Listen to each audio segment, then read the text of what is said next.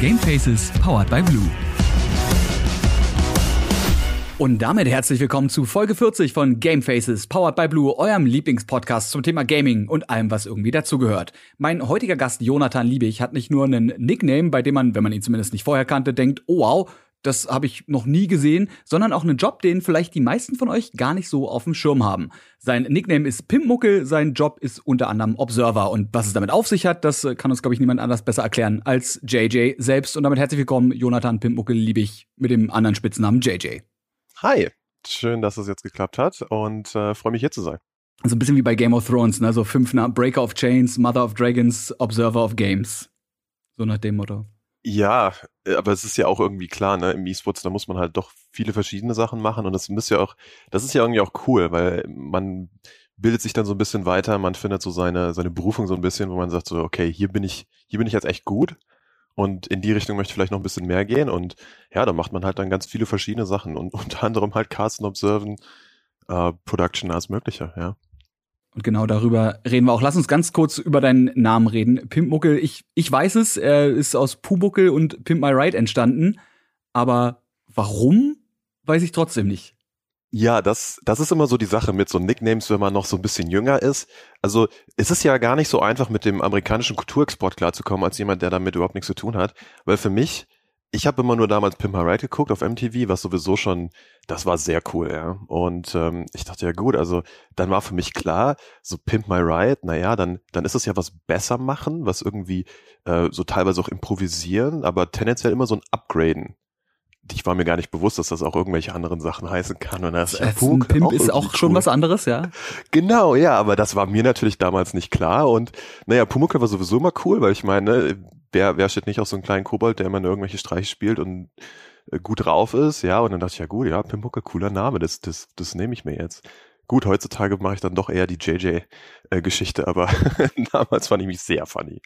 Er, er bleibt dran. Dass das L hinten groß ist, äh, war einfach nur, weil wenn der erste und der letzte Buchstabe groß sind, ist geil, oder? Ja, man ist ja dann noch ein bisschen cool so, ne? Und, und denkt sich ja, irgendwie ein bisschen Spice muss man reinbringen. Also deshalb das L groß. Ja, also äh, heutzutage ist da nicht mehr so viel von übrig von diesem Nickname. Es ist auf jeden Fall kein kleines X, großes X, underscore 420, underscore 69, underscore 420, underscore großes X, kleines X. Ja, das wäre. Ja, aber schon fast, Jetzt habe ich, ne? jetzt hab ich No-Scope vergessen in dem Namen, scheiße ja, Anfängerfehler, ne? Nee, äh, es ist. Äh, Lass uns mal ganz kurz über dich quatschen, bevor wir dann äh, ins, ins eigentliche Thema unter anderem oder eins der vielen Themen, die wir heute haben, das Observen einsteigen. Wie ist deine kurz zusammengefasste Gaming-Geschichte? Warum bist du heute hier und machst die Jobs, die du machst? Und nicht, was man sonst so als Kind werden will. Astronaut, Feuerwehrmann. Ah, ich wollte auch immer Astronaut werden. Müllmensch vor allem. Also wirklich, Astronauten fand ich mega cool. Also ne, ich hatte auch mal diesen diesen äh, Rucksack hier, den den Space Rucksack von, ich weiß nicht wie die Marke heißt, die, dieses Viereck-Ding. Nee, ich ähm, ich hatte in meiner in meiner Oberstufe habe ich eine Klasse übersprungen, weil mein bester Freund gesprungen ist und ich hatte keinen Bock auf meine alte alte Stufe. Und die neuen Leute, die wir dann kennengelernt haben, äh, die die haben ganz viel im, im Warcraft 3 Battlenet rumgehangen in so einer Skype-Konfi. Das war ja früher alles irgendwie so ein bisschen anders. Da hat sie ja irgendwie, wenn Trilo war uns immer zu uncool, also naja, Skype halt, ne? Ja, mhm. und dann sind wir irgendwie zu Dota gekommen und äh, Jahre später wurde dann äh, wurde dann Heroes of New Earth released, habe ich ganz viel gespielt in meinem Studium. Und dann kam irgendwann Dota 2 und ich war damals in Köln, habe mir das angeguckt, denke mir so, ja, also so richtig meins ist sie ja nicht, aber dann gab's die TI2, also die, die zweite International und dachte so, boah, das ist ja schon cool, ne? So, und dann habe ich mich ein bisschen mit E-Sports beschäftigt, habe angefangen, äh, Shows zu produzieren als Produzent plus Observer, habe dann angefangen, ein bisschen zu casten, ist dann aber auch irgendwie relativ schnell klar geworden, the German Accent das war auch ein bisschen strong, ja, und dann war das halt nicht so meins und dann bin ich halt wieder zurück in diese Produktion gegangen. Ja, und das hat sich dann alles so ein bisschen entwickelt. Und mittlerweile mache ich halt irgendwie den, also mehr auf der Seite der Produktion selber, auch ein bisschen mehr so High-Level-Zeugs mit Shows schreiben und sowas. Aber am Ende des Tages halt doch immer gerne nochmal ein Game oder zwei observen, ne? Und das ist ein Job, da würde ich jetzt tatsächlich gerne mal drüber gehen, weil wir probieren ja hier Einblicke in die Gaming-Szene zu bringen und immer so ein bisschen Light, Light, ein bisschen Licht auf die Sachen zu scheinen. Ich hätte einfach Light scheinen sagen sollen, ja. Ein bisschen Light auf die Aspects zu scheinen, wo die meisten People vielleicht nicht wissen, äh, was da abgeht. Und ich finde, Observer ist so ein Ding, ne? Wenn ich jetzt eine Show produziere und ich habe ich hab Fußball zum Beispiel, ne, habe ich natürlich, habe ich einen Bela Redi, der kommentiert die ganze Nummer, und ich habe einen Kameramann. Der Kameramann hat vielleicht kein Gesicht, aber ich weiß, da ist irgendwo ein Mensch, der bedient eine Kamera. Wenn ich mir jetzt aber zum Beispiel ein Dota-Match angucke oder ein LoL-Match oder ein CSGO, Valorant, Overwatch, irgendwas. Da gibt's ja keinen Kameramann, weil die ganze Nummer ja digital stattfindet, aber dafür gibt es einen Observer. Und das ist sowas, was man, glaube ich, vielleicht auch gerade ne, nach, nach außen tragen muss, dass das eben nicht das ist, dass die Caster durchs Spiel durchfliegen oder das irgendwie random passiert, sondern da steckt irgendwie immer mindestens eine Person dahinter, die sich darum kümmert, dass die Caster eben genau das richtige Bild kriegen. Genau. War das die, war das die korrekte Beschreibung von dem, was ein Observer macht? Das ist schon sehr gut, genau. Also ich versuche das immer so zu erklären, wenn, wenn, wenn Leute fragen, ja, was machst du denn da eigentlich? Naja, du, du, du siehst es ja mal im TV, du siehst die Leute vor der Kamera, siehst den Moderator, siehst die Spieler, naja, und ich bin halt die Kamera, ne? Und jetzt ist natürlich das Problem im Spiel selber, du hast nicht wie beim Fußball 27.000 verschiedene Kamera-Angles ähm, und dann auch noch irgendwelche Replays und was weiß ich nicht alles und eine Regie, die sich nur darum kümmert. Nein, du hast meistens nur eine Person oder halt ein ganz kleines Team aus so Observern, die das halt dann versuchen ähm, hinzukriegen. Das heißt, die äh, ja, die Schwierigkeiten sind natürlich noch mal ein bisschen was anderes. Also anstatt dass du wie beim Fußball oder bei bei Sport allgemein hast du ja ganz klare Themen. Also was heißt hier Themen? Äh, wie soll ich das? Du hast ein Objective, du hast einen Ball, der genau. muss. Richtig. Und jeder von diesem Kamerateam, der hat ja dann bestimmtes Teil, was er selber macht. Aber der Observer in, in dem Spiel, also egal ob das jetzt Dota ist oder was anderes, du hast ja, du bist ja der Main Observer. Das heißt, du bist der Dreh- und Angelpunkt. Du bist die Regie plus alle Kameramänner in einem im Prinzip. Und ja gut, du willst natürlich die ganze Action auf dem, auf dem Bildschirm haben als Zuschauer, also brauchst du auch echt einen guten Observer, der dir das sozusagen äh, vorfüttert. Wie genau entscheidest du, auf was du gehst? Weil ich meine, wie gesagt, du hast vielleicht in manchen Spielen, äh, ich weiß es zum Beispiel jetzt bei dem Spectator-Mode von Overwatch, kann man sich auch Fixpunkte zum Beispiel dann machen, ne, für Kamerafahrten oder wenn man eben weiß, so der Angle wird irgendwann später nochmal wichtig, weil von hier flenken so die meisten, dass man automatisch rüberschneidet. Aber du hast ja zum Beispiel bei Dota jetzt nicht so den Moment, wo du sagen kannst, ich schalte jetzt auf Kamera B, oder? Du musst doch aktiv quasi mit der Übersicht, die quasi so aussieht, als wärst du ein Spieler, der einfach weiter rausgezoomt hat, dahin.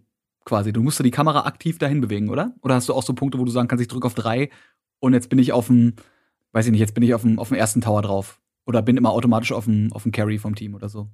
Genau, also ähm, es gibt schon viele Sachen, die, die, die das erleichtern, aber du allgemein hast du natürlich recht. Also das Wichtigste gerade bei diesen MOBAs und, und Dota gehört halt mit dazu. Du musst halt schon sehr viel Gameverständnis haben und gleichzeitig den Castern zuhören, denn in Dota ist es ein bisschen anders, wie zum Beispiel in Counter-Strike oder Valorant, wo äh, wenn du in Counter-Strike und in Valorant der Observer bist, dann, dann legst du den Castern praktisch vor, über was sie reden, weil du die Person bist, die vorlegt und der Caster followt. In Dota ist das nicht immer der Fall. Es kommt da ein bisschen auf den Caster an, ob die eher dein Bild angucken oder ob die ihr eigenes Bild angucken, weil die meisten Caster sind halt selber in der äh, im Spiel selber vorhanden, als sozusagen ihr eigener Mini-Observer, nur halt, dass es nicht abgegriffen wird, weil das Spiel so komplex ist, dass du halt sehr viele verschiedene Sachen im Spiel selber nachgucken willst als, als Kommentator. Das heißt, das ist ein bisschen anders. Du hast aber auch recht. Natürlich haben wir noch so äh, verschiedenste, ja, ich, ich nenne es immer Binds, ich weiß nicht genau, ja, also so, so Key-Minings halt. Ne? Die Hotkeys oder so. Genau, also richtig. Tasten, auf die man drückt und dann passiert was. Genau, und in Dota sind es halt die einzelnen Helden natürlich. Das hilft natürlich extrem. Ne? Du, du siehst ja anhand der Minimap, wie sich die Leute bewegen, ob da irgendwas im, im Argen liegt, das kann man schon nach so. Im Busch ist. Genau, ja, richtig. Man kann so nach so fünf Stunden, 5000 Stunden Dota halt dann schon erkennen, so, der hat sich gerade für irgendwie 20 Sekunden nicht so richtig bewegt. Naja, irgendwas stimmt da nicht, also gehe ich mal hin, ja. Und natürlich die, in Dota hast du halt diese HP-Bars in, der, in, in, in so einer Top-Bar, kannst du halt auch sehen. Ich meine, wenn da einer ganz schnell von 100 auf 50 Prozent droppt, dann, naja, da ist ja wahrscheinlich irgendwas, naja, also gehst du mal schnell hin. Ähm, aber ja, allgemein, äh, das ist alles nicht so klar definiert. Da ist ganz viel mit Gefühl und mit, mit ähm, ja, Spielverständnis natürlich. Und wenn die Caster über irgendwas reden, willst natürlich auch die Kamera halt dahin bewegen, wo die Caster darüber reden, wenn die halt gerade erzählen von wegen, ja, hier ist dieses, dieser Dreh- und Angelpunkt, der sich halt später im Spiel noch auszeigen wird, dann will man das ja schon zeigen, sonst ist das halt so eine halb Radio-Broadcast, das will ja irgendwie dann niemand. Das heißt, ich habe ja mit anderen Leuten, auch vielen Castern natürlich in der Show schon drüber geredet, es gibt die Unterschiede zwischen Color und äh, Shoutcaster. Der Shoutcaster ist der, der quasi wirklich die Play-by-Play-Action erklärt, also wirklich sagt, was passiert. Der Colorcaster ist der, der das dann quasi äh, in den nicht actionreichen Phasen entweder vorher erklärt, was jetzt passieren könnte, oder danach erklärt, warum zum Beispiel Plays genial waren.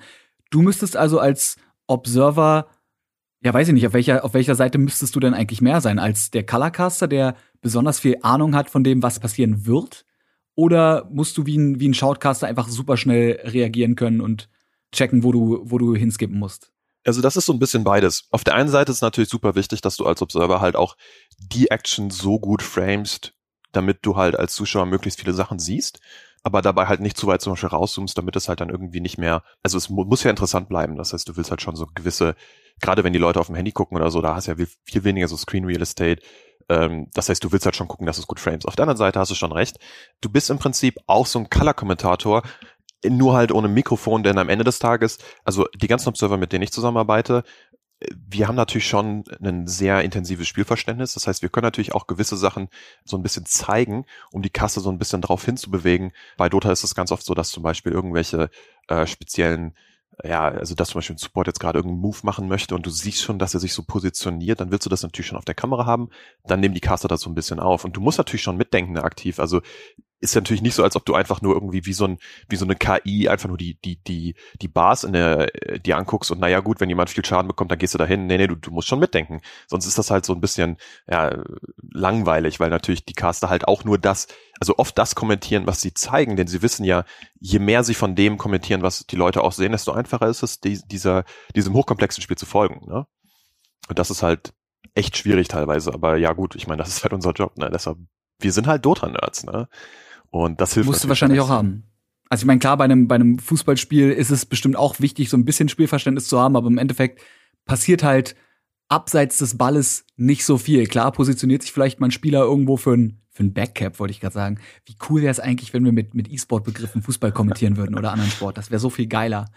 Aber gerade in so einem, sagst du schon, in so einem hochkomplexen Spiel wie bei Dota, wo eben auch auf der komplett anderen Seite der Map irgendwie schon der Plan ausgelegt werden kann, der vielleicht eben nicht so offensichtlich ist, muss man wissen, dass das passieren könnte, um eben vielleicht auch vorher schon mal schon mal, äh, ja, weiß ich nicht, mit der Kamera drauf zu halten, äh, falls der Cast das nicht mitkriegt. Damit die dann eben sagen können, oh, hier in der Toplane äh, passiert jetzt in den nächsten 30 Sekunden folgendes.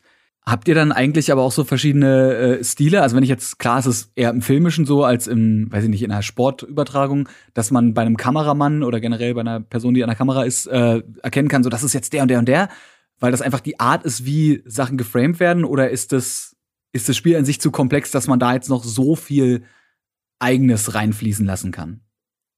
Ja, also das kommt so ein bisschen drauf an. Also in Dota haben wir so insgesamt drei Observer, die halt, ich sag mal, von den großen Turnieren das meiste observen und unsere Stile sind schon relativ ähnlich. Da gibt's ganz minimale ähm, Unterschiede, aber da muss halt echt der absolute Turbo-Nerd sein, um da das, also um da wirklich was so signifikant zu verstehen, dass, okay, wow, der hat jetzt die Kamera irgendwie ganz leicht anders bewegt und hier an diesem Jitter merkst du das, naja, der hat dann nicht irgendwie die Maus benutzt und nee, also das ist sehr schwierig zu sehen. Äh, wo sich das halt so ein bisschen abspielt, ist, wie viel, wie viel Clowniness wir so mit einfließen lassen. Es gibt so Momente, da, ähm, da ist halt die ganze Broadcast eine absolute Clown-Fiesta und dann machst du halt so ein bisschen mit und machst so ein bisschen Zeichnungen oder was weiß ich nicht alles auf der Minimap oder auf der Map.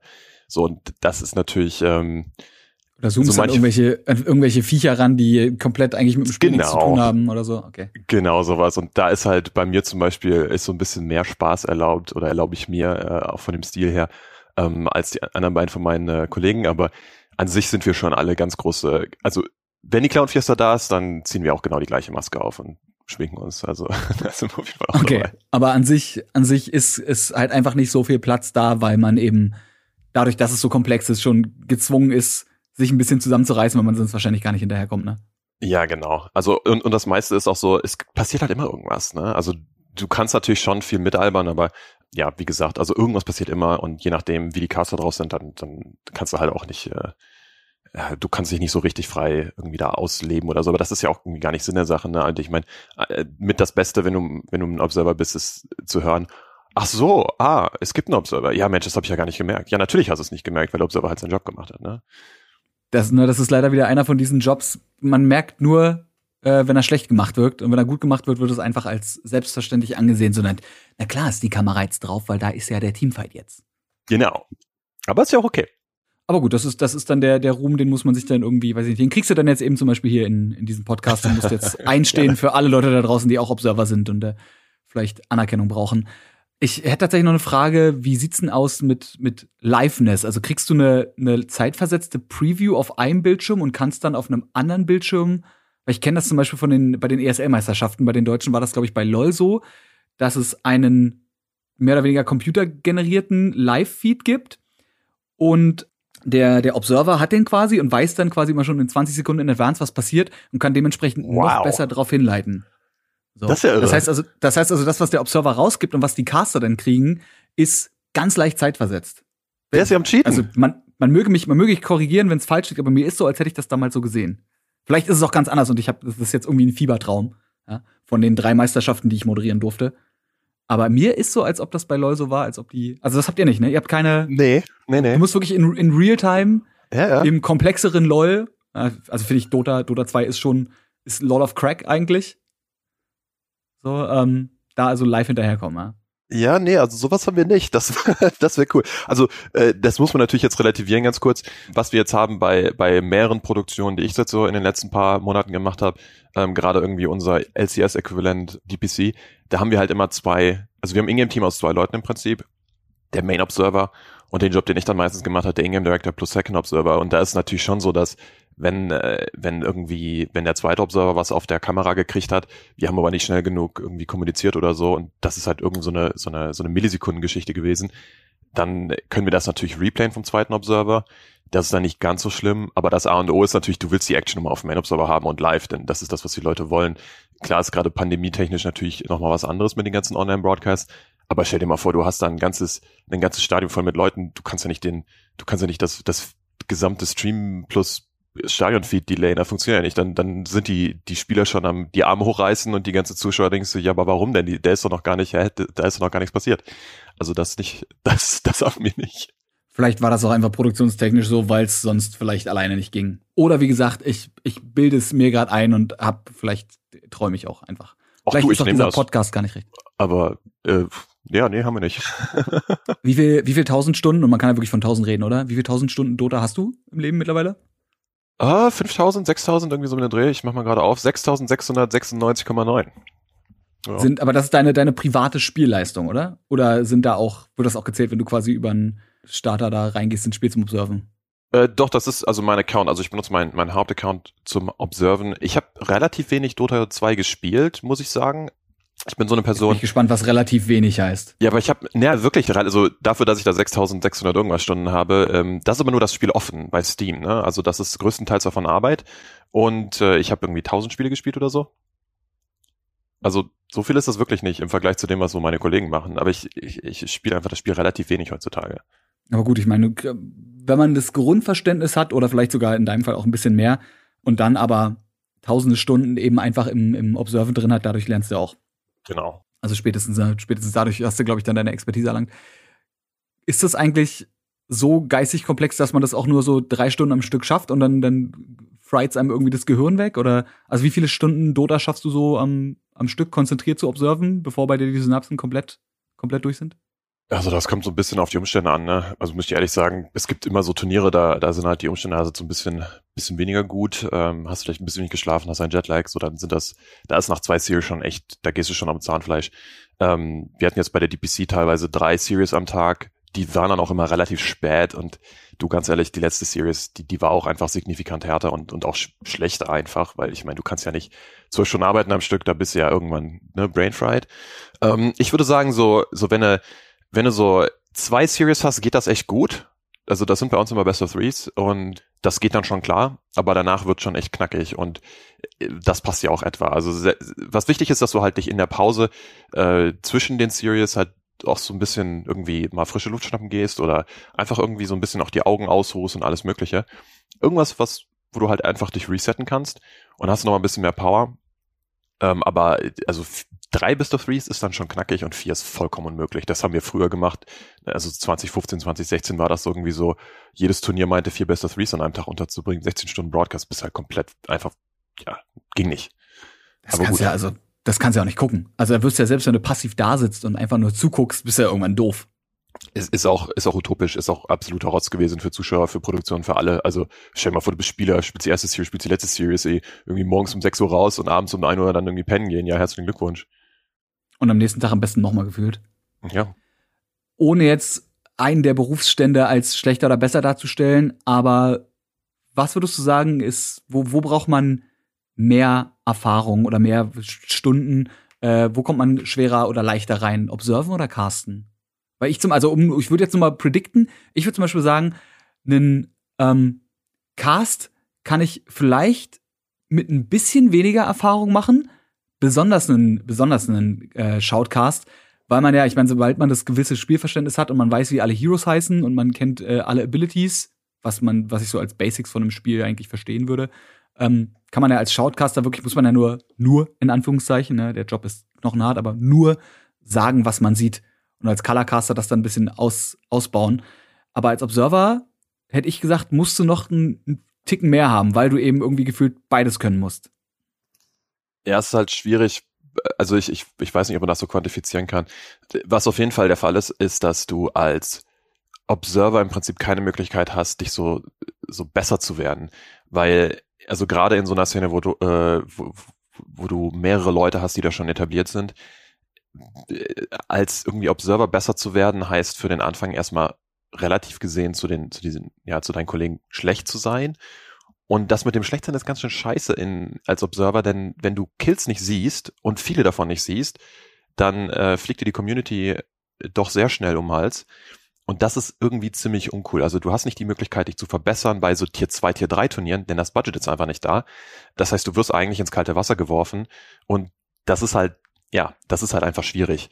Äh, vor allen Dingen ganz am Anfang. Es ist ein total neues Ding. Äh, du musst irgendwie die ganze Zeit in dieser High-Pressure-Situation sein. Du hast dann auf einmal irgendwie 20.000 Zuschauer auf dem Stream oder mal 50 oder 100 und denkst die ganze Zeit, oh mein Gott, oh mein Gott, oh mein Gott, was ist, wenn ich jetzt das Firstblatt messe? So, dann ist halt der ganze Chat am Titor-Spam und du denkst dir halt so, scheiße, was mache ich denn eigentlich hier? Also das ist halt das Problem dabei.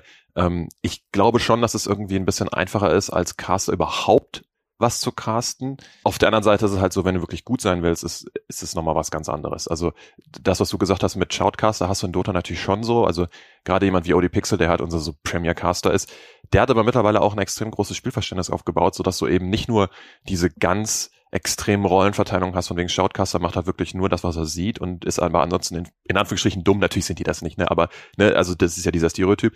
Und das ist irgendwie bei uns auch nicht mehr so, weil sich da so sozusagen so, so eine Art Meta entwickelt hat, wo halt auch wirklich beide Casterpaare halt schon ein sehr solides Spielverständnis haben, weil es halt eben alles Nerds sind.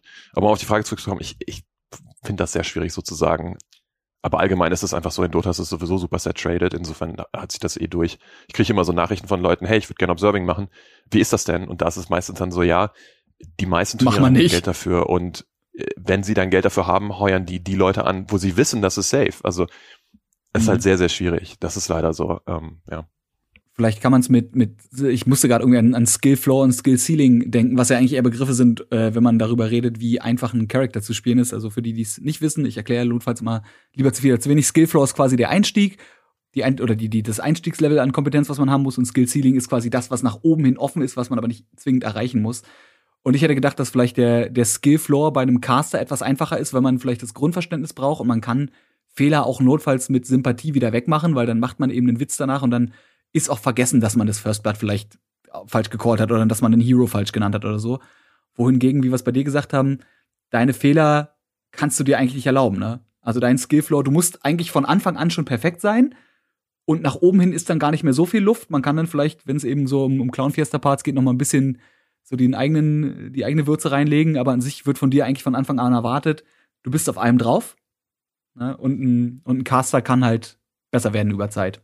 Genau, also so, dafür ist vielleicht das Skill-Ceiling beim Caster krasser, weil du am Ende jemand bist, so wie, weil du bist so ein, so ein Sir Action Jax zum Beispiel, äh, Slacks, der so, der so, der so völlig crazy einfach ist, so, wo die Menschen gar nicht, da kommst du als normaler Mensch gar nicht hin in dieses Level Verrücktheit.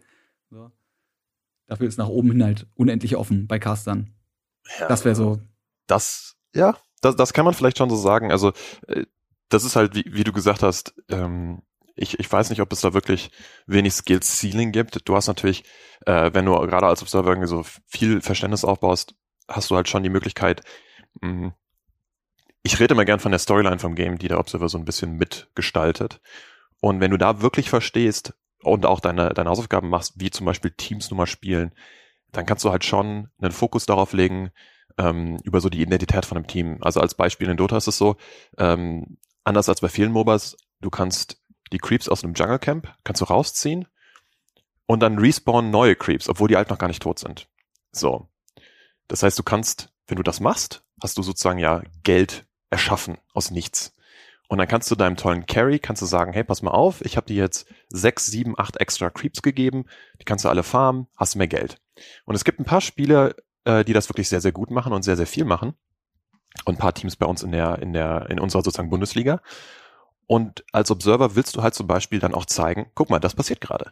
Denn das ist eine ganz wichtige taktische Geschichte, dass da der, der Support-Spieler, ne, der da die, dieses Decks macht, die, dieses rausziehen, ähm, der benutzt seine Zeit, ne, das ist ja sozusagen Investment, und dafür erschafft er Geld für sein Carry. Und was macht das andere Team? Versuchen die direkt da jetzt irgendwie zum Beispiel irgendwie hinzurennen und, und das zu stoppen oder ähm, lassen die das und sagen, hey, wir machen andere Moves in der Zeit, die, die uns dann einen besseren Vorteil verschaffen. Das sind so ganz wichtige Sachen, wo du halt auch als Observer so ein gewisses Ceiling hast, dass das wichtig ist im Spiel. Ne? Und wenn du jetzt halt sozusagen der, der, der KI-Observer wärst, der gar nicht so richtig nachdenkt, sondern einfach nur die Kills zeigt, dann würdest du halt da gar nicht draufgehen, weil ich meine, das, das ist ja dann, ne, das ist ja dann irgendwie gar nicht total ersichtlich, dass das wichtig ist. Aber das ist halt schon dann so ein Ding, dass, dass ähm, ja, da, da trennt sich dann halt schon die, die Spreu vom Weizen irgendwie. Ist wahrscheinlich dann auch wieder so ein bisschen wie, äh, wenn man in Klischees denkt, das eine ist halt der, der Shout-Observer, der halt wirklich nur dahin geht, wo es auf die Fresse gibt, und der andere ist der, der Color-Observer, der eben auch mal abseits auf Sachen eingeht, die vielleicht nicht offensichtlich sind oder vielleicht jetzt nicht die, die actionreichsten sind, aber irgendwie einen Impact haben können, wenn man das Spielverständnis dahinter hat. Ja, so ein bisschen ist das auf jeden Fall so. Also ich, ich habe immer das Gefühl, ich mache das jetzt schon echt lange, aber irgendwie lernst du trotzdem immer was Neues. Und ich, ich versuche ja auch ein bisschen so da rauszugehen, weil für mich ist das halt schon so, dass es so eine, nicht unbedingt eine Einbahnstraße, aber ich meine, ich habe jetzt, ich habe jetzt nicht das Gefühl, dass ich da jetzt mich so großartig, also so extrem weiterentwickle, aber das, das findet trotzdem noch statt. Und das ist eigentlich ganz schön, weil du halt immer gemerkst, okay, wow, guck mal, jetzt habe ich das gezeigt oder jetzt habe ich das gezeigt, jetzt bin ich, jetzt verstehen die Leute auch, warum dieses Team genau so und so spielt oder, ne, und das ist einfach cool, also es macht schon Spaß. Aber ja, du hast schon recht, das ist, äh, ja, es ist natürlich auch simpel, simpel runtergebrochen von jemandem, äh, von jemandem, der weder den einen noch den anderen Job macht. Aber ich äh, probiere es halt nicht. Ich denke mir mal so, wenn ich spätestens wenn ich es verstanden habe hier im Podcast, dann äh, haben die Leute draußen es auch verstanden. also ich, ich bin so der der DAO, so der dümmste anzunehmende User, weißt du, von diesem Podcast. Deswegen stelle ich eigentlich nur Fragen, die ich nicht verstehe. Und alle anderen denken sich so, froh, du bist du eigentlich vollkommen doof. So, ist doch, ist doch selbstverständlich. Aber weißt du, irgendwie muss man ja die, die mindestens 45 Minuten auch vollkriegen. Ja. Das ist halt, das ist halt mein spezieller Skill. Fällt euch jetzt erst auf, dass eigentlich nie, da ist nie, wir sagen nie was in diesem Podcast. Ihr seid am Ende genauso doof wie vorher. Ihr habt nichts gelernt, aber ihr denkt's. Und das ist, manchmal reicht das aus. Nee, Quatsch. Du hast gerade eben schon gesagt, es ist keine Einbahnstraße, aber du probierst dich trotzdem weiterzuentwickeln. Und du hast es anfangs auch gesagt, du bist ja, äh, ja so ein bisschen auch ne, der, der Mann mit den vielen Titeln, der alles so ein bisschen gemacht hat und bist jetzt gar nicht mehr so super viel als Observer unterwegs, sondern eher so auf der Production-Seite. Klingt so, als ob das eine andere Seite wäre, aber es ist ja nur ein nur ein anderer Teil. Wie genau ist das passiert und was genau machst du denn jetzt größtenteils, wenn du eben nicht mehr sagst, du bist jetzt hauptberuflich Observer? Genau, also ähm, da, das hat natürlich schon viel miteinander zu tun, das muss man auch sagen. Also es gibt so ein paar Sachen, die sich ergeben haben jetzt in den letzten paar äh, Monaten oder auch in den letzten zwei Jahren zum Beispiel. Äh, du hast gerade das Action Slack schon angesprochen, der hat ja eine sehr gute, ähm, sehr guten Draht zu Valve. Und jemand bei uns, ähm, Shiva ist so, also sie ist eine der Haupthosts, die immer so TTI hosten und unsere ganzen Turniere hosten und wir verstehen uns auch super.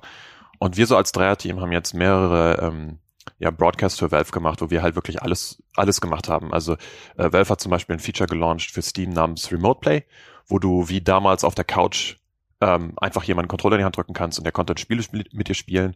Äh, Remote Play ist halt, das wird praktisch dann irgendwie gestreamt und weiß ich nicht alles. Und es ist ein super cooles Feature, macht richtig Bock, kannst einfach Spiele, äh, ja, sozusagen spielen mit deinen, mit deinen Freunden, ohne dass sie es runterladen müssen und so weiter und so fort. Long story short ist ein cooles Feature und ähm, wir haben halt da Shows gemacht, jetzt zwei Stück für Valve und da haben wir halt alles gemacht. Ne? Wir haben äh, Broadcast Talent angequatscht und gesagt, hey, wir hätten nicht gerne in der Show. Wir haben die Show geschrieben. Wir haben alle High-Level-Production-Geschichten gemacht. Wir haben Pre-Production gemacht. Wir haben irgendwelche Features gedreht. Alles Mögliche, damit wir halt dann am Ende des Tages auch die Show produziert haben. Und das ist natürlich schon ein anderes Anforderungspotenzial zu dem, wo, naja, ich komme zu einer Production hin, setze mich an meinen PC, höre die Caster im Ohr und dann mache ich halt meinen Job und observe zu, wow, jetzt hast du erstmal ganz viel Planung, ganz viel machen, ganz viel tun ähm, muss natürlich dann trotzdem gute Execution schaffen, damit sich das auch gut, ja, damit das halt auch ein guter Stream ist und eine gute Show ist. Das ist halt eine von den Sachen, die ich jetzt in den letzten paar Jahren gemacht habe, die auch sehr viel Spaß macht, muss ich sagen. Also ich arbeite super gern mit den beiden Eulen zusammen und das ist nochmal was anderes, wenn du eine, eine Show halt komplett selber machst und die dann halt auch auf den Weg bringst und siehst, dass die Leute es cool finden und interagieren mit dir und allem, als sozusagen nur in Anführungsstrichen das Observen. Das ist jetzt aber auch was, wo ich mir denke, das kann man ja nicht einfach so. Ich meine, bei dem Observen wie auch beim Casten, das kann an sich, wenn man ein Talent dafür hat, muss man das nicht zwingend lernen, sondern sowas passiert irgendwie aus Liebe zum Spiel. Also du jetzt jemand, der viel Dota gespielt hat, eben, ne, der dann irgendwie über Warcraft 2 da hingekommen ist und dann eben auch genug Game-Verständnis hat, um observen zu können. Aber eine Produktionsfirma quasi zu haben oder in einer Produktionsfirma zu arbeiten oder als Consultant zu arbeiten. Ich meine, du hast in Aachen Computer Sciences studiert. Das hat ja jetzt damit eigentlich überhaupt nichts zu tun, oder? Nee. Absolut gar nicht. Also wo ist, äh, wo ist das hergekommen? Also warum kannst du jetzt auf einmal sagen, so ja, ich meine, ich habe vorher mal ein bisschen observed, aber jetzt bin ich seit sechs Jahren äh, selbstständig auch In-Game Director und äh, Broadcast Consultant. Naja, also das entwickelt sich natürlich. Ich habe, ähm, du hast gerade Computer Science angesprochen. Das ist natürlich erstmal weil ich jetzt hier die Komplexitätstheorie äh, erklären kann, wieso äh, n-log n genau die und die äh, O-Funktion von diesem und jenem Algorithmus ist, das hat natürlich erstmal nicht viel zu tun äh, mit, mit dem, was wir machen. Ne? Ist cool, finde Computer Science immer noch super geil, kann ich jedem empfehlen, wenn man denn Theorie mag. Aber was es auf jeden Fall gebracht hat, ist einfach so ein Hunger, sich immer noch so ein bisschen weiter zu, also nicht unbedingt weiterzubilden, aber halt so, was ist das denn hier und wieso funktioniert das? Oder, also du hast einfach so ein, so ein Drive, dann halt den extra Schritt zu machen und ich denke, das brauchst du in so einem Studium auf jeden Fall, denn sind wir ehrlich, das ist so unfassbar theoretisch, da, du, also das geht ja gar nicht anders. Du musst ja irgendwie. Es, es klingt sehr trocken am Anfang, aber genau. sehr rewarding, wenn man es dann versteht. Aber Wahrscheinlich du brauchst sich halt bei Dota reinfuchsen. Genau, ja, also es ist ja im Prinzip auch am Ende des Tages so relativ ähnlich. Das ist halt ein sehr komplexes Thema und man muss sich da irgendwie reinfuchsen und hat dann irgendwie Bock drauf und wird dafür auch rewarded. So. Und bei mir war es dann so, nachdem ich in meinen ersten paar Produktionen, ähm, also das war ja sozusagen im, im, im Early E-Sport so, wo du halt es gab ja keine Position, wo dann irgendwie nur der Observer war, sondern wenn du Observer warst, dann warst du auch der Produzent, denn es ging nicht anders. Es gab ja keine, es gab ja kein Budget für irgendwie noch einen Hauptproduzenten, dann der die Buttons gedrückt hat. Nee, nee, hast alles selber gemacht. Und wenn du dann halt auch so einen Drive hast irgendwie und überlegst, naja Mensch, äh, kann ich nicht irgendwie was Kleines programmieren oder vielleicht hier ein bisschen was verändern, hier ein bisschen was verändern, damit ich irgendwie Replays habe, obwohl ich so eine Ein-Mann-Produktion habe. Weißt du, heutzutage hat jeder Streamer hat einen Replay, weil der OBS-Replay-Button nun mal existiert und du, du drückst dir das in einen Makro rein und die Sache ist geritzt. Früher war das nicht so einfach, ne? Da musstest du irgendwie FFmpeg lernen und dann hast du irgendwelche Skripte geschrieben und hast irgendwelche Framebuffer ausgelesen und was weiß ich nicht alles. Aber das hat halt Spaß gemacht und dann hast du halt so einen kleinen Mehrwert gehabt und dann hast du halt Replays auf dem Stream gehabt und alle Leute so, Mensch, wie hast du das denn hingekriegt? Und das macht Spaß, ne? Und wenn du das einmal hattest, so ein, so ein Erfolgsmoment, dann, dann geht das auch ganz schnell, dass du sagst, okay, wo kann ich denn noch mehr irgendwie extra machen oder cooler machen oder was, wie funktioniert das eigentlich hier genau? Wie funktioniert eigentlich dieses Encoding? Und dann, du beschäftigst halt äh, dich schon irgendwie mit so verschiedensten Stages aus dieser gesamten Produktionspipeline und lernst darüber, weil das dich halt einfach interessiert und äh, merkst dann halt ganz schnell, okay, also das Observen ist ja sehr interessant. Das ist halt irgendwie so, so ein ganz kleiner Baustein. Das ist zwar der, der erste Baustein ganz oft, weil das fängt ja irgendwie alles mit dem Spiel an. Kein Spiel, kein, kannst ja nicht so reden, ne?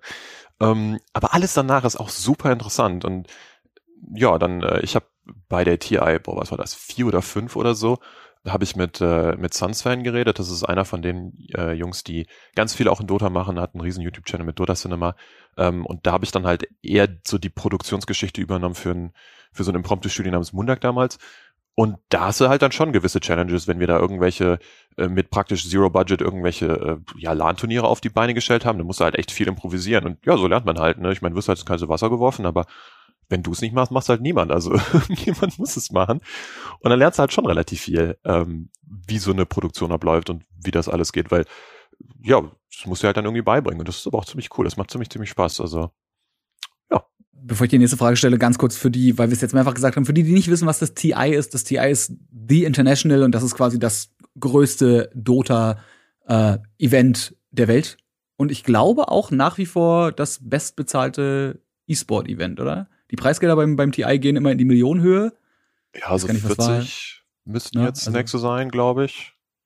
So das ist schon, wenn man, wenn man das hört, das ist, glaube ich, spätestens das, wo man, äh, wenn man Leuten erzählen will, du Videospiele und, und E-Sport, das ist ein Ding. Also ja, das bisschen hier in Deutschland, bisschen Counter-Strike-Spieler und so.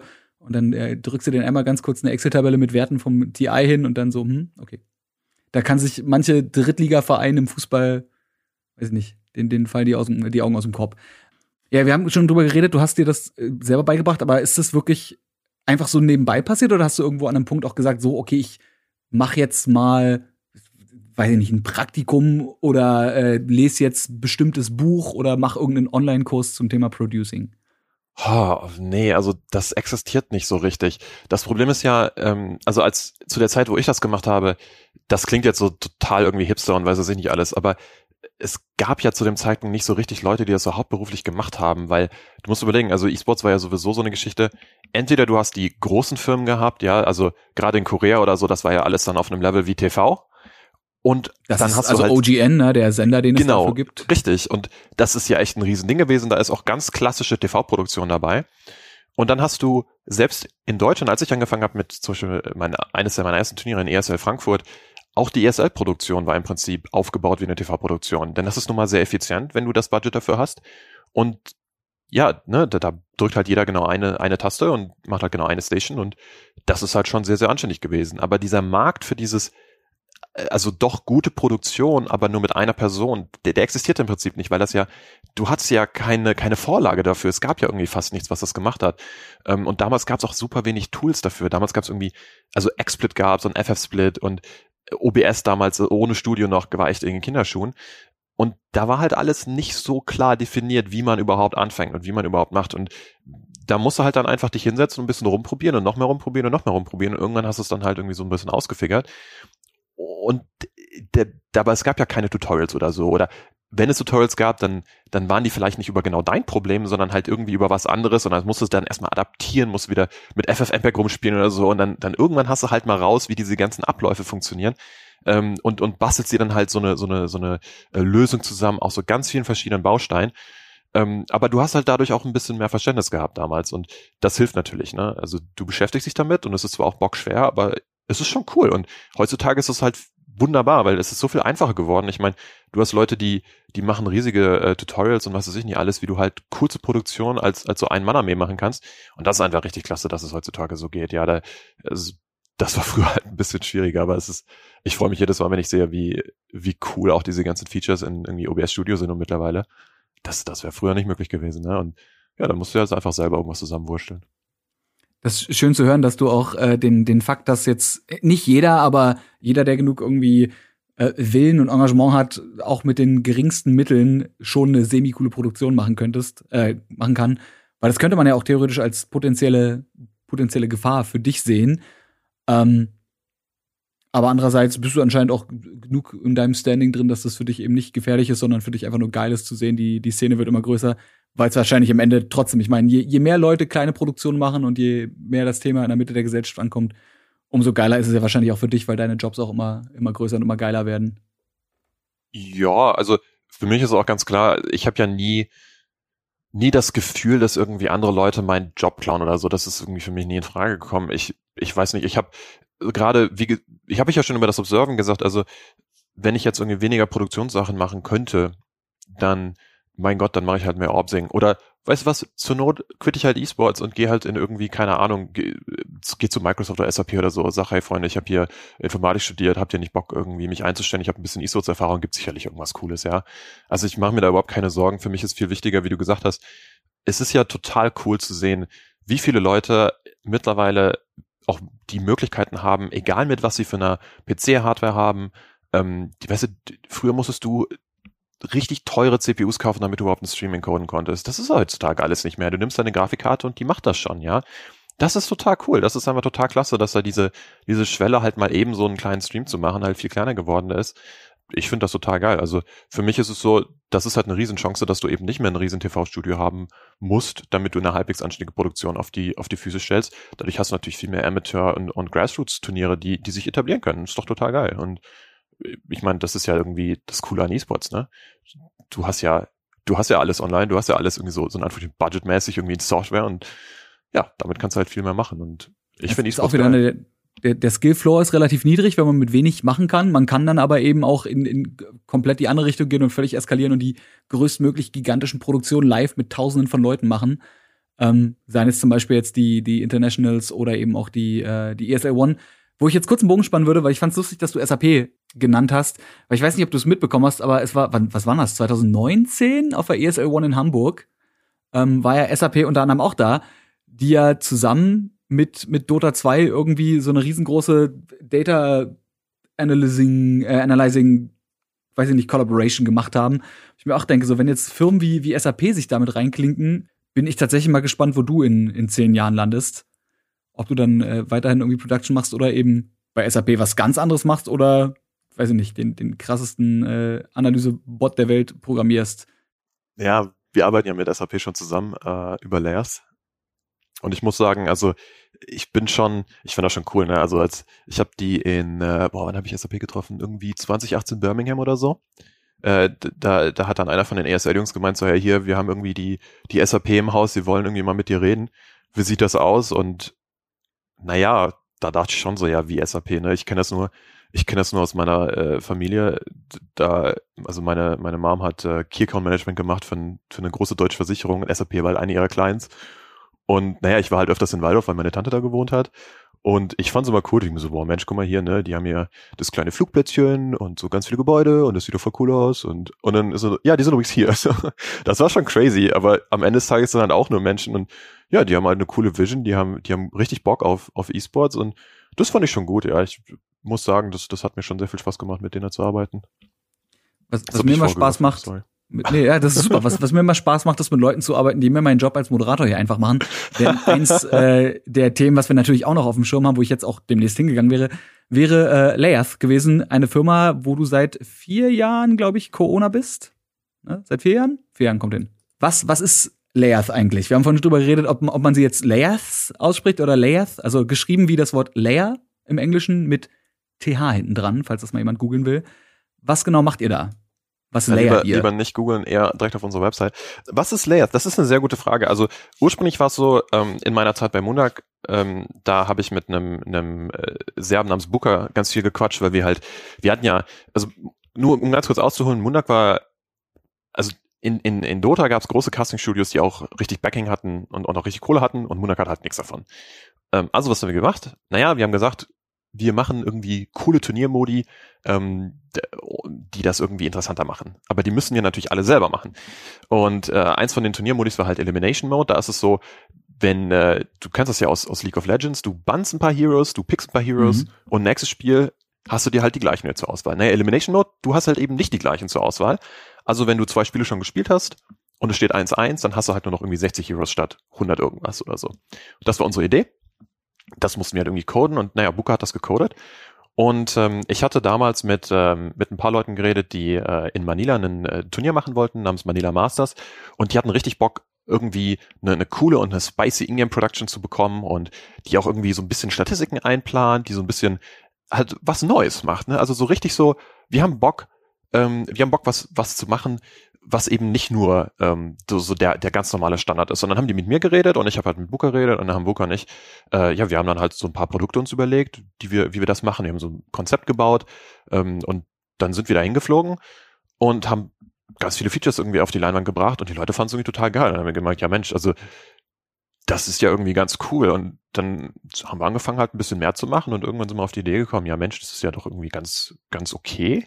Vielleicht machen wir das irgendwie hauptberuflich haben wir uns äh, unseren Kanadier Matt ins Boot geholt, haben geguckt, okay, wie, wie sieht das eigentlich aus und was für Produkte wollen wir halt irgendwann mal machen. Ja, und dann haben wir halt ganz, ganz, ganz, ganz, ganz, ganz viel für Dota entwickelt. Und dann hat sich das so ergeben. Also das war eigentlich nie wirklich geplant irgendwie von wegen, ja, wir machen jetzt ein cooles Startup und wir haben voll die coole Ideen oder so, sondern naja, wir haben ja was gemacht und äh, Mensch, irgendwie, Leute finden es geil und ja, dann, dann machen wir halt ein bisschen mehr. So. Also es war ganz interessant, wie sich das ergeben hat. Aber wenn man es jetzt mal, mal, mal so runterbricht, dass man eben wirklich versteht, was genau, was wirklich für den, für den absolut dümmsten Menschen der Welt, also quasi für mich, was macht ihr, also ich weiß es schon, ne, aber ich tue jetzt so, als wüsste ich nicht, was, was genau macht ihr mit Layers? Was, wie, wie ist das dann für die Leute draußen zu sehen? Also wenn jetzt, wenn du jetzt auf eine Produktion gehst und sagst, hier war Layers dran beteiligt und du zeigst mit dem Finger auf was, auf was zeigst du dann?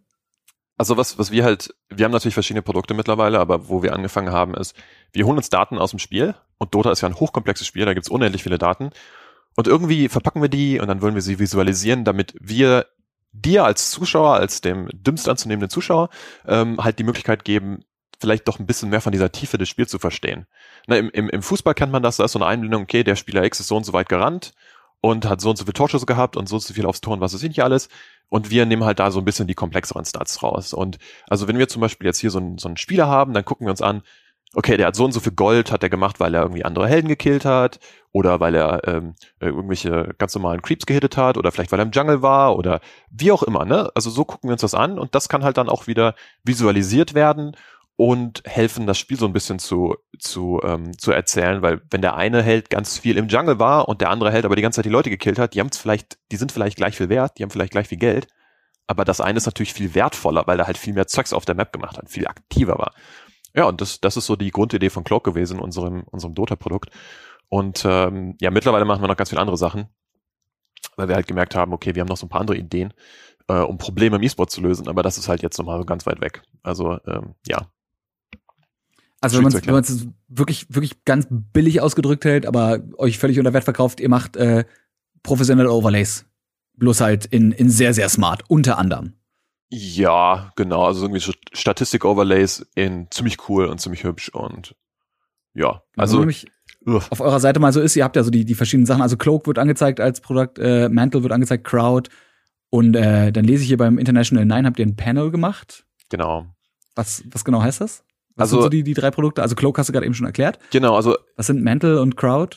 Mantle ist im Prinzip, wir hatten ja gerade über Produktion geredet, wo eine Person was macht. Und das Problem ist, so dynamische Grafiken sind echt sauschwer für, also überhaupt kein Grund eigentlich. Und wir haben uns überlegt, naja gut, wir wollen halt irgendwann ein Produkt bauen, ähm, was wir Mantle genannt haben, wo wir halt dann so eine so dynamische Grafiken ausspielen. Sehr einfach. Also wenn du zum Beispiel einen Turnierbaum hast, dann kommt der halt reingefahren und ist irgendwie animiert und ganz cool. Oder ähm, wenn du eine Gruppenphase hast, wer hat denn wie viele Punkte und wer hat wie viele, also wer steht wo und vielleicht animiert sich das, weil gerade das eine Team gegen das andere gewonnen hat. Also swappen wir die oder so. Also einfach so eine Art Grafik, ein Grafik-Overlay-System, was du normalerweise halt irgendwie mit Expression hast im TV, was halt Schweinegeld kostet und unfassbar schwierig ist zu benutzen, halt irgendwie webbasiert, cloudbasiert, einfach zu, zu benutzen. Ähm, da sind wir gerade auch zum Beispiel gar nicht so viel dran, weil wir halt, ja, wir sind halt ein ganz kleines Team, ne? Aber das ist halt so die Grundidee zum Beispiel um Crowd, äh, was wir machen wollen. Wir haben uns überlegt, naja, wir, wir können hier mal so ein Produkt bauen, bei so internationalen Turnieren, gerade ein bisschen schlecht, aber internationale mhm. Turniere immer ziemlich cool, wenn zum Beispiel dann die Leute halt irgendwie so eine App haben oder so und dann, dann könnten die ja nicht nur beim, äh, die können ja nicht nur irgendwie losbrüllen, wenn ihr, wenn ihr Lieblingsteam da auf die Bühne kommt, sondern vielleicht auch ihr Handy hochhalten mit so dem Logo oder sowas oder irgendwie so zeigen, von da oder da bin ich und das halt visualisieren. Also da, da, es gibt ja ganz viele neue Möglichkeiten, irgendwie auch mit dem Spiel zu interagieren, basierend auf den Daten aus dem Spiel, die du so gar nicht kennst aus dem traditionellen Sport, weil du ja natürlich mhm. viel mehr Möglichkeiten hast, wirklich Daten aus dem Spiel rauszukriegen. Äh, die Leute sind viel technikaffiner, die haben viel mehr Bock, aus sich auch zu beteiligen kennst du ja auch, ich meine, E-Sports-Fans, die, mhm. die sind ja E-Sports-Fans, weil sie es geil finden, ne? Und nicht, nicht, weil sie schon irgendwie seit 30 Jahren Fan von der Mannschaft sind, sondern, naja, die finden halt E-Sports an sich geil, deshalb sind die ja nochmal. Die finden, die finden das Spiel geil und, äh, Genau. Und, und haben vielleicht noch ein Team, was sie, was sie unterstützen, aber vor allem. Ja, sicher. Aber die lieben es, sich zu beteiligen. Weil E-Sports-Fans sind ziemlich, ziemlich cool. Und die haben richtig Bock auf so Sachen. Und das ist einfach, ja, da haben wir halt auch überlegt, ja, es, es gibt halt viele Möglichkeiten, ähm, wo, wo wir da noch was sehen. Äh, ja, wie gesagt, gerade halt auf Eis gelegt, ne? Ist halt nicht so gut mit diesen Live-Events. Aber man kann ja trotzdem mal planen für die Zukunft. Genau, ja. Und also viel ist bei uns halt einfach Konzepte machen, zu überlegen und dann den richtigen Partner finden, um das Produkt auch wirklich auszubauen. Wir haben halt auch so ein paar Sachen noch in der Pipeline, die halt jetzt komplett top secret sind, wo wir halt auch ähm, im Prinzip Planungsphase sind und dann halt, wenn sich da so ein Client ergibt, wie zum Beispiel jetzt mit der, mit unserem Panel-System äh, für Valve, ähm, das halt dann auszubauen. Und da ist es halt so, so ein Panel-System, du hast gerade gesagt, so die International 9, was haben wir denn da gemacht? Da war die Grundidee, wenn du jetzt ein Analyst bist und auf dem, auf dem Desk, nachdem das Spiel zu Ende ist, über das Spiel reden willst, ja, dann ist es oft so, dass dir so die visuellen Möglichkeiten so ein bisschen fehlen. Also du hast vielleicht dann so ein Replay-Package, da gibt's dann halt irgendwie vier verschiedene Clips aus dem Spiel, aber vielleicht ist genau das eine, worüber du reden willst, nicht so ganz das, was da drinne ist. Das heißt, du hast gar keine Möglichkeit, dem, dem, dem Laien Zuschauer zu erklären, ach guck mal, der eine Carry, der hat so viel Gold bekommen wegen den, ne, sind wir wieder bei Stacks oder so zum Beispiel, ja, oder weil die irgendwie gut rotiert sind oder so, oder die haben clever das und das gemacht. Und da haben wir halt ein System entwickelt, wo du halt als Analyst halt von Anfang an deine eigenen Clips dir bereitstellen konntest und mit so einem Touch-Tablet auch so ein bisschen wie diese, wie diese TV, die man kennt aus dem, aus dem, äh, ja, hier, keine Ahnung, äh, ZDF oder ARD oder so, wenn die da so Halbzeitanalyse machen, ähm, das war so die Grundidee, die wir hatten und wir wollten das halt auf so ein modernes Medium bringen mit so, ja, mit so Tablets und sowas. Und da ist halt wieder genau so eine ganz custom-tailored Solution für einen Client, der halt genau das und das haben wollte. Ja, und da halt einfach am Ende des Tages für den Zuschauer, dass der halt besser versteht, was für coole Schachzüge gemacht werden in diesem hochkomplexen Spiel. Das heißt, ihr bietet eigentlich mit Layers für gefühlt jeden was an, weil ihr bietet was an, mit Cloak bietet ihr was an, äh, womit man die, die Data besser auslesen kann, mit Mantle bietet ihr was an für Leute, die selber produzieren wollen und äh, kein Geld haben für teure Grafik-Packages, die bei euch aber gefühlt komplett, also nicht gefühlt, sondern irgendwie komplett äh, customizable sind. Mit Crowd bietet ihr was an für die Zuschauer, quasi sich noch mehr mit dem Spiel zu engagen. Und mit Panel macht ihr den, den Job der Leute, die dann quasi auf den Bühnen stehen, auch noch mal ein bisschen einfacher. Also einmal so, so in alle Richtungen genau. geschossen. Dieses, Richtig. Also nur, nur um das kurz abzurunden. Ähm, also es ist natürlich so, manche von den Sachen sind halt jetzt gerade einfach überhaupt nicht feasible, also sowas wie Crowd oder so. Und bei Metal haben wir jetzt auch schon jetzt ein bisschen länger nichts gemacht, weil wir halt da gemerkt haben, okay, ähm, wir haben halt zum Beispiel gedacht, dass es mehr Leute haben wollen, aber die ganze Industrie bewegt sich im Moment so schnell weiter, dass dieser Demand für sowas Soloproduktion gar nicht so groß ist im Moment.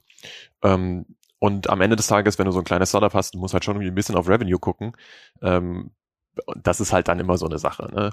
Und was wir zum Beispiel jetzt gerade als, als nächstes großes Ding haben, ähm, zum Beispiel jetzt gerade liefen ja die Valorant-Meisterschaften, ganz großes Ding.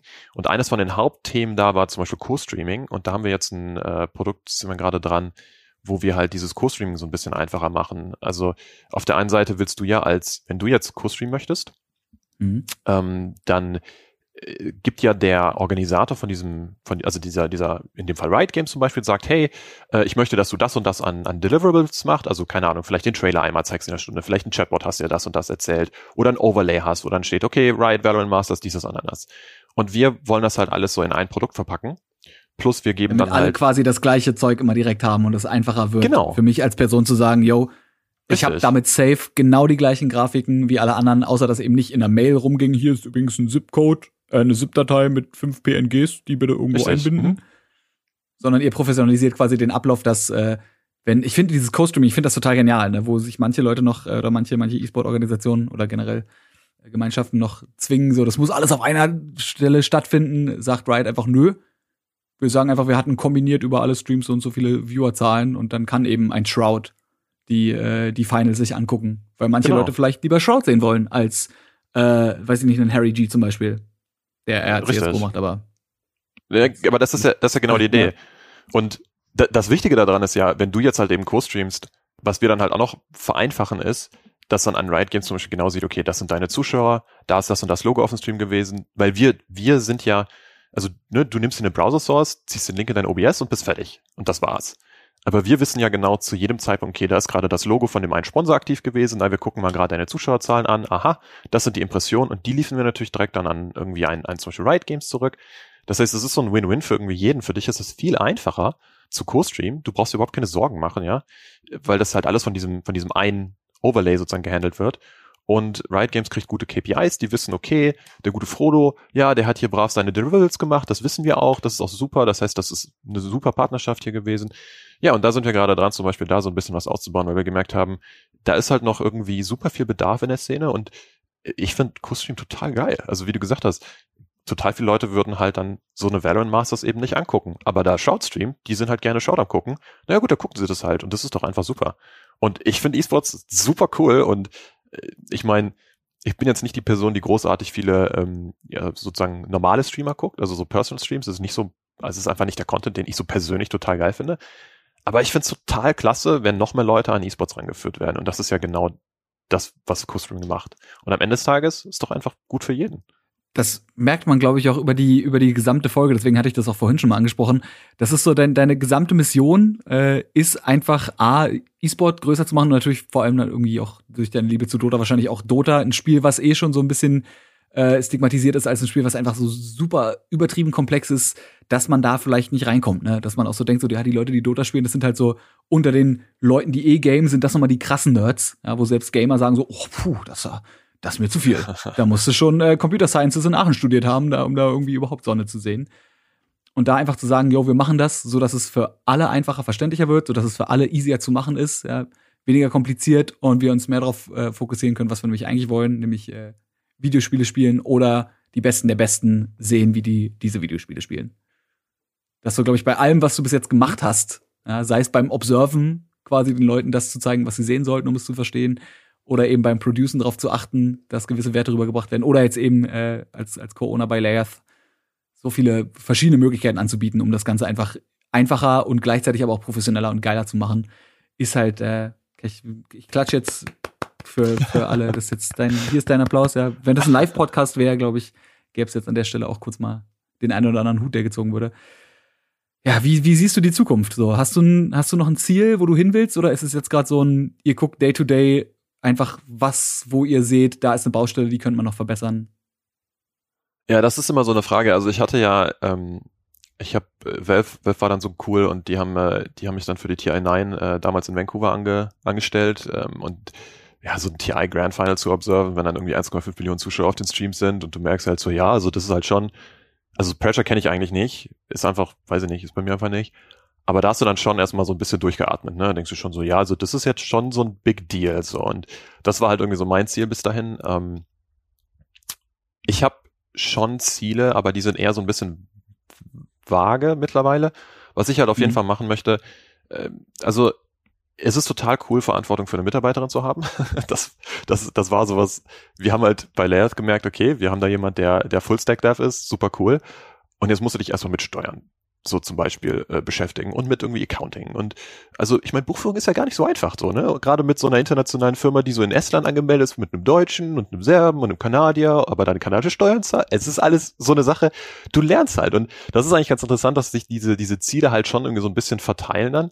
Ähm, früher war das total offensichtlich. Heute denke ich mir so, ja, also ich will halt irgendwie diese Firma weiter, weiter nach oben bringen. Ich möchte coole Sachen machen, ähm, die halt allgemein, wie du gesagt hast, also irgendwie, ich will den E-Sports weiterbringen, egal ob das jetzt ist, indem ich einen Guide mache, wie man irgendwie Dota observed und einen Config bereitstelle oder ob wir halt eben mit, mit so diesem Programm, die wir über Layers machen, halt Möglichkeiten anbieten, wie kleinere Turnierorganisatoren irgendwie Co-Streaming anbieten können oder so.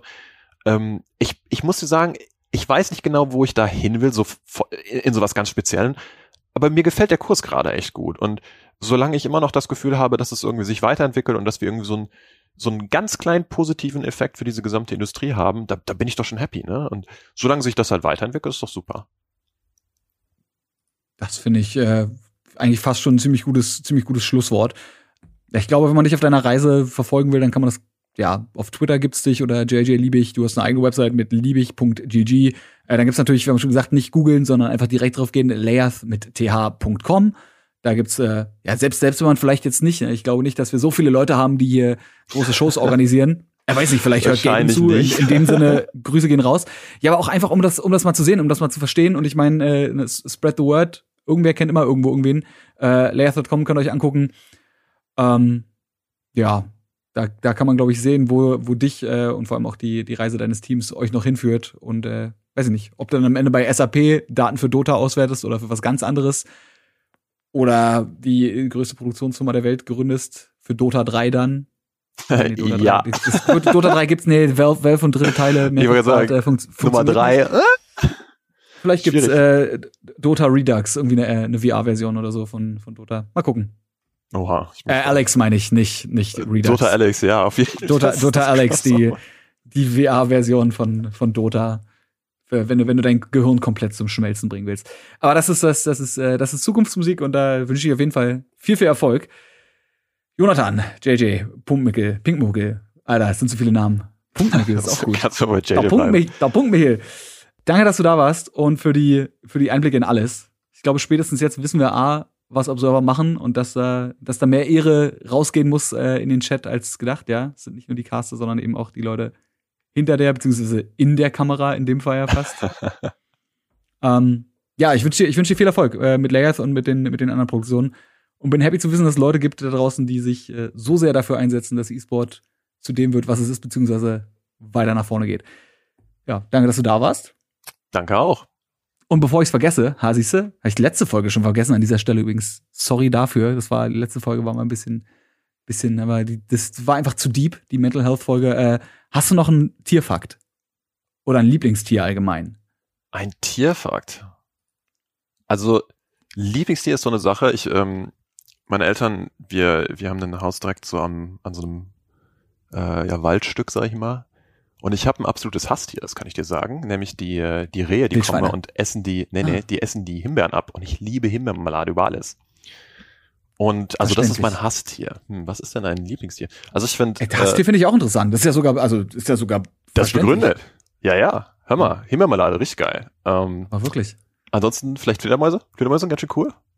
Eigentlich total Schon, knuffig. Ja. Wenn, wenn ja. sie uns nicht anstecken, äh, ja, vielleicht sollten wir die, einfach, vielleicht sollten wir die einfach auch nicht essen, so und dann ist gut. Ja, wir können ähm, ja einfach Homies sein. So. Also ja, Fledermäuse ganz Darfst du aber auch nicht in den, Mund, in den Mund pinkeln lassen. Ich glaube, dann wirst du auch angesteckt. Die ja, pinkeln nicht im Flug, falls du das nicht wusstest. Das wusste ich in der Tat nicht. Nee, ich äh, bin da jetzt nicht total bewandert. Ich äh, muss nur sagen, ich finde die unfassbar süß, aber ja. Das ist in der Tat wahr. Ich hätte ansonsten noch einen zum Thema äh, Butt auf Liegen hier, äh, Schmetterlinge. Schmetterlinge haben nämlich zwei Arten von Augen. Nämlich einmal so, so Einzelaugen, mit denen sie quasi, äh, die haben so eine Kammer, also ein bisschen wie bei uns, womit sie individuelle Objekte wahrnehmen können. Und dann haben sie 12.000 Compound Eyes.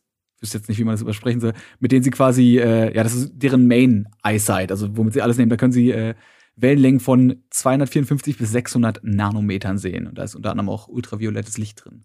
Also oh. zwei Arten von Augen.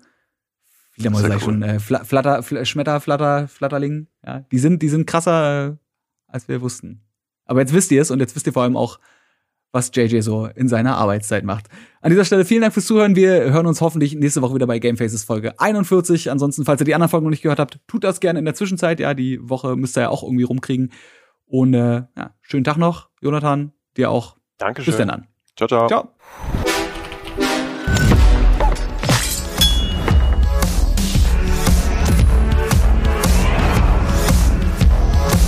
Game Faces powered by Blue.